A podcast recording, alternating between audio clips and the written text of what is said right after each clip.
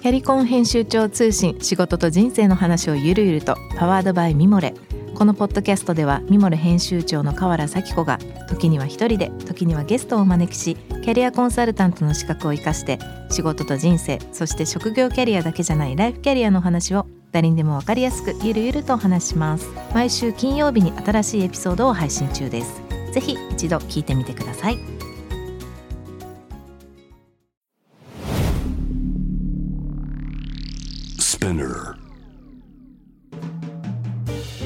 ナビゲーター中道大輔です。Vision to the Future with Forbes Japan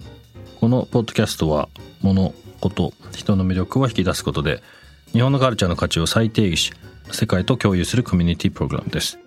ショートコンテンツ Vision to the Future Stories と題して毎週水曜日金曜日日曜日に Forbes Japan よりピックアップしたニュースをお届けしております。今回はですね、ゲストトークエピソードにも参加いただきました、牧中田さんとともに、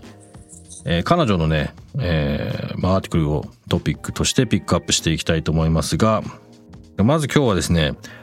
2021年4月の11日にアップされました牧さんのコラムです。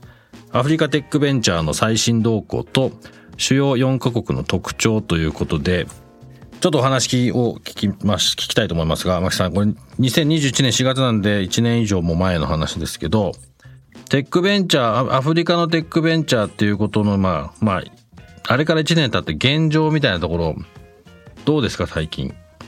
そのテックベンチャーのこの時の、まあ、どこっていうのもありありますけれども、うん、まあ、その時から結構盛り上がりはあったんですけど、うん、今の最新の状況でも、まあ、かなり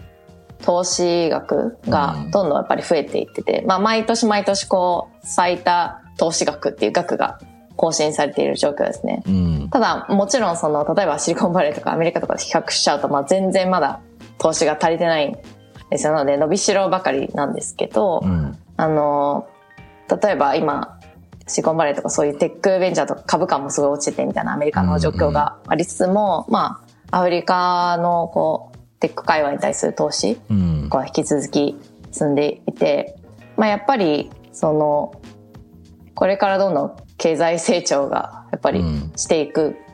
場所なので、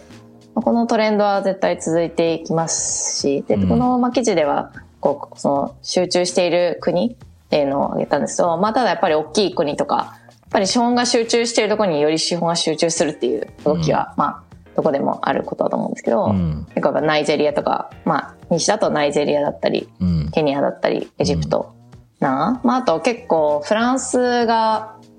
フランスとかも、まあ、特にマクロンになってから、うん、フランフレンチテックをすごいしてるところもあるんですけど、その影響があって、やっぱりフランスもかなりアフリカに対しての企業とかに力を入れてたりとかして、うん、そういうところも面白い動きで、セネガルとかもあって、で、まあ、ユニコーン企業の数もどんどん増えていってるっていう感じですね。なんかそのテテックの特徴みたいなのあるんですか、うん、結構ほらアメリカも見てるし、いろんな国の、まあ、例えばテックっていうのを見てたとして、アフリカのテックの特徴みたいなのなんかあったりしますか、うん、そうですね、すごい、まあ、難しいんですけど、うん、でもやっぱりその、ニーズがあるところまあ、課題がすごいたくさんあるので、ある意味。うん、その、いわゆる、まあ、国とか都市によるに、よるにしても、うん、基本的なこう、ソーシャルインフラっていうのがまだまだ足りてない場所が多いので、うん、そういった中でやっぱりこう、スタートアップが活躍するエリアが多くて、まあ、例えばまあ、まあ、結構やっぱメインがすごいフィンテックだったりするんですけど、うん、まあ、そういう銀行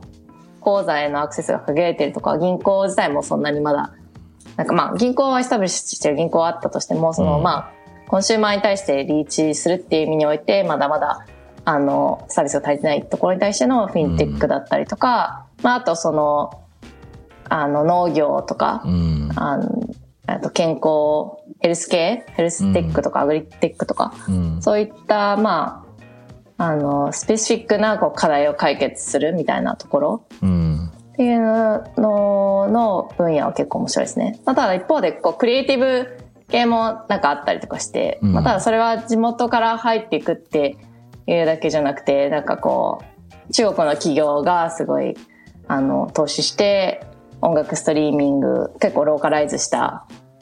音楽ストリーミングサービスがあったりとかしているので、うん、なんかそのクリエイティブっていうところにも全く関係ない話じゃなくて、っていうのはありますね。ただまあ一つの大きな特徴としては最初に言ったようにやっぱりこう足りてないインフラに対してこうスタートアップとか最新のテクノロジーを入れることによってすごくこう飛躍的にこうインパクトを与えるっていう、そういった特徴はあると思います。うん今日ご紹介したトピックは概要欄にリンクを貼っています。ぜひそちらからご覧ください。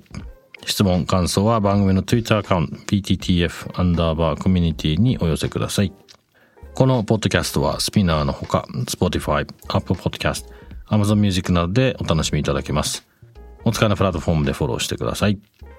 そして、毎週月曜日には様々なゲストと共にお送りするゲストトークエピソードが配信されます。詳しくは、概要欄そちらも載せています。こちらもチェックお願いいたします。Vision to the Future Stories ここまでのお相手は中道大輔でした。